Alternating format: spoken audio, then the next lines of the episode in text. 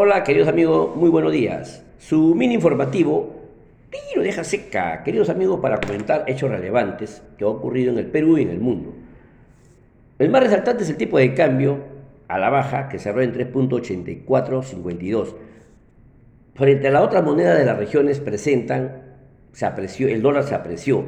Y esto se presume que sea por el nuevo ministro de Economía que ha asumido la cartera, el señor economista Oscar Gran, donde los inversores eh, apuestan que el mencionado funcionario con 25 años de carrera cuida mucho la cifra macroeconómica y eso le favorece mucho a los inversores. Ese es por un lado, ¿no? Y por otro lado también eh, se ha originado la crisis política donde van a hacer una recomposición y tras la renuncia de Valer, su actual presidente del Consejo de Ministros, como todos sabemos, la crisis política desencadenada con la renuncia de Belino Villén, con la renuncia pública, su carta que presentó Mirta Vázquez, y también posteriormente la de Pedro Franque, ¿no? donde el presidente con un mensaje corto y prácticamente sin, sin hacer una autocrítica, señalaba que todo esto era producto del antojadizo Congreso. Bueno, esas son situaciones que se tienen que mejorar. Todo esto originado pues que, que el dólar frente a la moneda peruana se deprecie. Así que los inversores están atentos en cuanto a, las movidas macroeconómicas. Vamos a desarrollar ahora nuestra, nuestro acostumbrado reporte. El, sol, como ya les comenté, cerró en 3.8452. en Chile cerró en, en 827.59 al alza. Colombia 3.956.84 al alza. Los comodí, cobre 448 dólares, oro 1808 dólares por onza, zinc 163 dólares por libra y la plata 23 dólares por onza. Petróleo americano 92 dólares el barril, petróleo europeo 93 dólares por barril. Maíz, buchel 621 dólares, trigo 763 dólares y la soya 1554 dólares. La bolsa de valores en Nueva York, la bolsa principal, se cotizó en SIP 500, el índice fue de 4.501, el Dow Jones 35.090, tendencia a la baja, MS6 euro 1.388, también tendencia a la baja, el único que presenta variación positiva es SIP 500 que que reúne a las 500 acciones principales en el mundo. Desarrollando ya eh, el reporte internacional, en Estados Unidos el Departamento de, Trabajo informó que la nómina de empleo no agrícolas crecieron en 467 mil en enero, ligeramente menor al incremento reportado en diciembre y muy por encima de las expectativas del mercado. Sin embargo, la tasa de desempleo se localizó en 4% la primera alza desde el inicio de la pandemia y por debajo de lo esperado en el mercado. Esto debido a la entrada de más trabajadores al mercado laboral. Eh, el presidente de, Chile, de China y su homólogo de Rusia se comprometieron a afrontar juntos amenazas a la seguridad. En una declaración conjunta en Beijing respaldó la llamada de Rusia para que la Organización de Tratado de Atlántico Norte detenga su expansión, mientras que Moscú apoyó la postura de China sobre Taiwán. Junto con esta alianza, las empresas energéticas rusas Gazprom y Rosneft firmaron un acuerdo con China para suministrar, el gas a través de una nueva ruta y petróleo ampliando la entrega del crudo hasta el año 2023. Por otro lado, el precio minorista de la gasolina en Estados Unidos llegó a su nivel más alto en 7 años. Se ubicó en 3.42 dólares por galón. En Perú, como ya les manifesté en un mensaje corto donde el mandatario no ofreció ninguna autocrítica tras la crisis que generó su gobierno, Héctor Valer, presidente del Consejo de Ministros, que había sido calificado o que es calificado por denuncias de abuso, anunció que recompondrá nuevamente su gabinete ministerial. Muy probable que hoy día se dé ese evento, ¿no? Otro hecho es que en, la encuesta de expectativa del BCR del Perú de enero, la economía a tres meses mejoró levemente, pero se mantuvo en terreno pesimista. La de la economía a 12 meses pasó a terreno optimista. El BCR también informó que en términos de pérdida del Producto Bruto Interno, el efecto de la crisis generada por el COVID-19 ha sido mayor al de la crisis financiera, pero inferior al de la crisis del año 1998.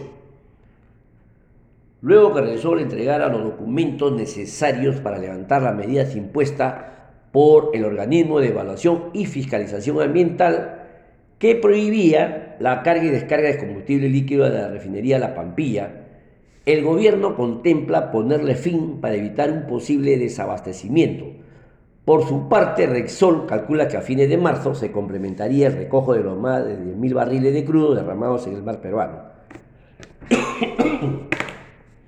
BCR intervino colocando 68 millones de dólares en su cambiario en ventas. Perdón. El tipo de cambio cerró la jornada a la baja en 3.8452. Minsa reporta 81 personas fallecidas por COVID-19 esto de 8.7 millones de vacunas y 76.1% de población vacunada. La fuente de toda esta información es Bloomberg de América Latina, página de SBS, INEI, Congreso y, por supuesto, MINSA, ¿no? Bien, queridos amigos, son los hechos relevantes que han ocurrido el fin de semana, cerrados al 4 de febrero. En esta oportunidad vamos a hacer el comentario de INEI que presenta nuevo año base para la medición del IPC. Recordamos que la anterior, estructura era del año 2009. A partir de enero de este año, el, el INEI ha actualizado la composición de la canasta familiar que se utiliza para el cálculo del IPC, o sea, el índice del precio consumidor, en cada una de las 26 ciudades donde se realiza esta medición y que incluye Lima Metropolitana. El objetivo de esta actualización es que se recoja las modificaciones en los hábitos de consumo de los hogares, el trabajo de recolección de información a través de la encuesta nacional de presupuestos familiares, que se dio en junio del año 2019 a marzo del año 2020, por lo que no capturaría los cambios de comportamientos producidos a raíz de la pandemia, algunos transitorios y otros permanentes. Para recordar que la pandemia en el Perú inició el 16 de marzo del año 2020. ¿no? En cuanto al IPC de Lima Metropolitana, el cambio más importante es el mayor peso otorgado a los rubros de alimentos fuera del hogar, es decir, a los restaurantes, y gasto de la vivienda, en el detrimento de los alimentos dentro del hogar, o sea, daño moral o material en contra de los intereses de alguien, y la prenda de vestir y calzado. Vamos a hacer un reporte en un gráfico, la ponderación de los grandes grupos de consumo eh, en, este, en esta estructura. ¿no? También se ha agregado a 139 productos, de los cuales destacan los servicios digitales, entregas a domicilio, paquetes de telefonía, entre otros. Mientras se han excluido 53 productos como servicios telefónicos, de larga distancia, tarjeta de telefonía fija, entre otros. Y aparatos electrónicos se han excluido, como el DVD, cámara fotográfica, entre otros. En el gráfico que, muestra INEI la ponderación de los grandes grupos de consumo para este año 2021, por ejemplo, alimentos creció en 23%, eh, restaurantes y hoteles 15,9%, Transporte 12,4%. Alquileres del alojamiento 10,6%. Educación 8,6%. Bienes y servicios diversos 6,5%. Muebles, accesorios y otros 5,1%. Comunicaciones 4,8%. Prenda de vestir 4,2%.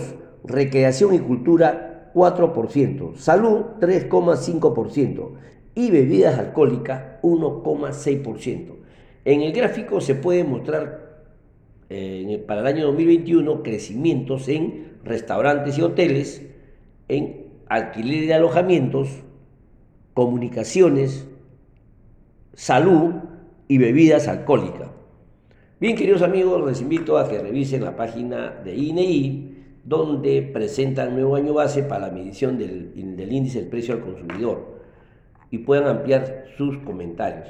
Mañana, si Dios quiere, vamos a hacer el próximo comentario sobre las intervenciones semanales del BCR en el mercado cambiario. ¿Cuánto, cuánto se coloca mensualmente en 20 mesas en certificado de depósitos reajustables neto y el SUA cambiario ventas neto. ¿no? Mañana vamos a hacer, ampliar el comentario para conocer un poco más cómo es que el BCR interviene en las posiciones cambiarias. ¿no?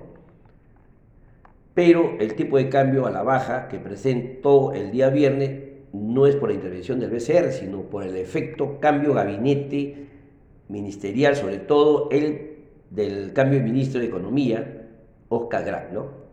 Bien, queridos amigos, hasta el día de mañana no se olvide usar su mascarilla, doble mascarilla, distanciamiento social, su ventilación y sobre todo, queridos amigos, amarnos los unos a los otros. Hasta el día de mañana, gracias.